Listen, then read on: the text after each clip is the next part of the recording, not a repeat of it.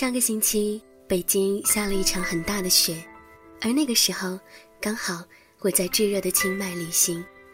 每一次在 Post Crossing 上给国外的陌生人介绍北京的冬天的时候，我总是会由衷的表示，下雪的北京很美。于是这一次错过，也开始让我期待下一场雪的到来。有人偏爱盛夏，也就有人喜欢严冬。在这个世界上，因为冷和暖的反差，才让四季有着不一样的魅力。周末快乐，我是韩小暖，在今天的暖文章里，想要和你分享我的好朋友祝小兔在公众微信号“好好虚度时光”里的一篇文章。见惯了世间的浓艳，更珍爱冬天的情谊。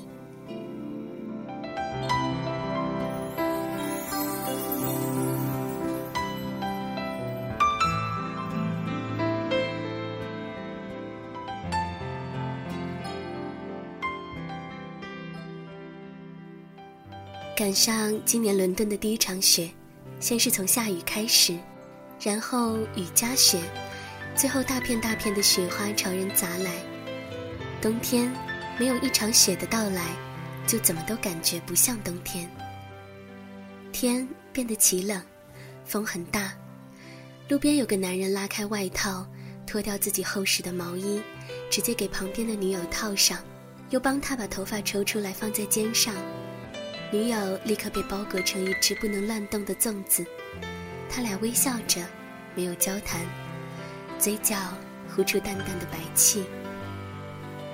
一年四季有动有静，夏天浓烈躁动，热血的白昼，睡不着的黑夜，释放不尽的荷尔蒙，做不完的事。冬天是一个让人珍视情绪的季节，日光越来越短。越来越珍贵，有时睡个午觉醒来，天就暗了，可以做的事情不多，大家都不喜欢出门，出门实在是一件麻烦的事情，单单穿衣服这件事儿就要花不少的时间和脑力，不断的在保暖和美观上犹豫。路上竟然看到有男人举着啤酒瓶子，走两步喝一口暖身子。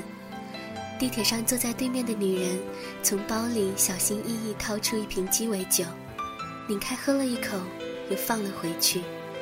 这是冬天里的灼灼红尘，大多跟寻求温暖有关。旧旧的伦敦城，华丽的橱窗，提前一个月而来的圣诞歌，咖啡杯都已经被披上了红色打底的圣诞装。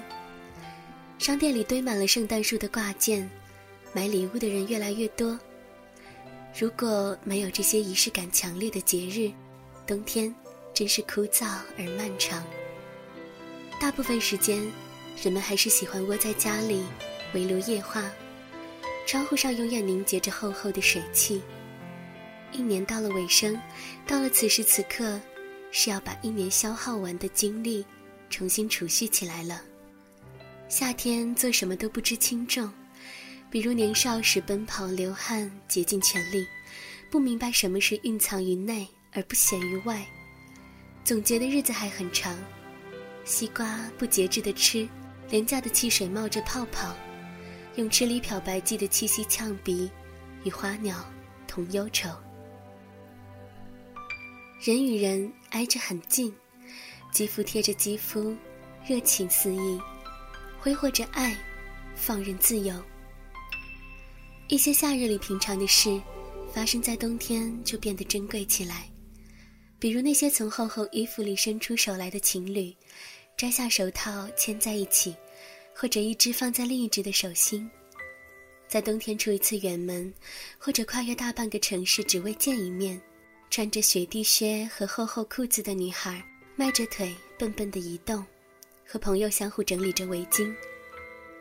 雪花飘落在女孩长长的睫毛上，没有立即融化，连成白色的蕾丝。不打伞的少年，脸冻得通红，却有种不识愁滋味的纯真。过去最不喜欢冬天的自己，总觉得是一年里最丑最笨的时候，脸颊常常泛出红血丝，头发也不能像夏天那样湿润，衣服穿得完全没了腰身，怎比得上夏日连衣裙的风情万种？一不小心患了感冒，那就是漫长黑暗的日子，头晕脑胀，在图书馆守着一卷卫生纸，鼻塞眼干，声音也变得难听。那时候就期盼，不要遇见喜欢的人，不要把坏印象留给对方。人和人擦肩就会产生静电，相互被吓了一跳。下雪天骑车出门，不知地滑，狠狠摔了一跤。回想起来，都是女孩的灾难。可现在，我更愿意看人穿大衣的样子，喜欢看人戴围巾的样子。能把大衣穿得体面好看的人，品味都不会差。大概见惯了世间的浓艳，还是真爱起冬天的情谊。那些能让自己哭得稀里哗啦的故事和电影，也大多发生在冬季。就像情书里。脖子在白色雪雾当中，对着藤井树逝去的山谷，大声的呼喊：“你好吗？我很好。”天地迷蒙，冬天真是一个沉默的季节，含情脉脉，不急于表达。冬天里那些从不嫌弃你臃肿难看的人，愿意与你牵手的人，愿意在寒风当中因你而等待的人，愿把你放在他胸口的人。在寒冷萧瑟中义无反顾的人，终究成为生命当中最暖、最可爱的人。寒冷考验着人爱的能力，同时也赋予爱的深厚。能够不畏惧寒冷、不吝啬付出的人，大都有着特别诚挚的内心。生命如四季，并非一直绽放，而冬天就是一个收起光芒、含蓄绵长的时刻。夏天有热，可冬天有暖。却让我有点快乐。那片白色，和伸向远方浅浅的车辙。如果这时候飘落，钢琴单纯的音色。我会对自己说，冬天快乐。我喜欢没有字的窗，透过它，天空很晴朗，树梢上残留一点月光。我喜欢关灯的球场，我独自。听日子回荡，黑夜里凝视一点忧伤。习惯你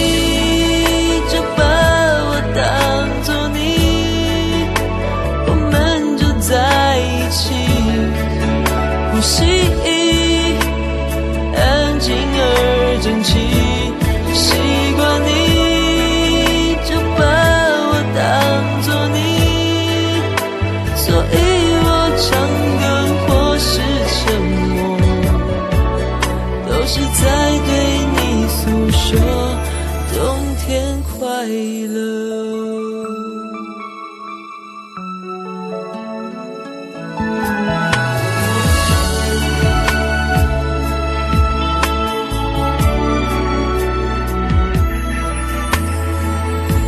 却让我有点快乐。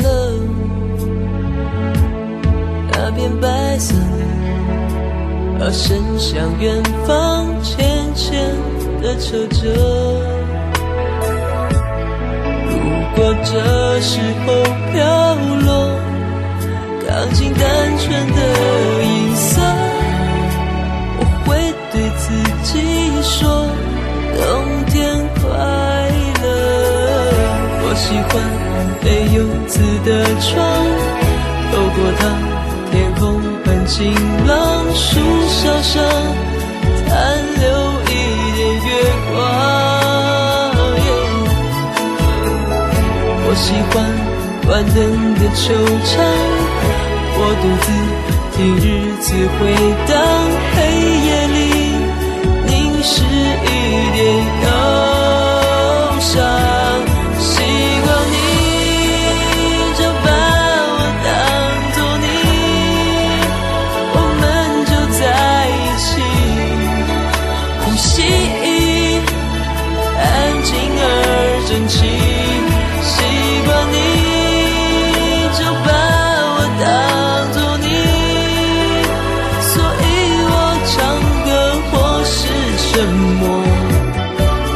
都是在对你诉说习惯你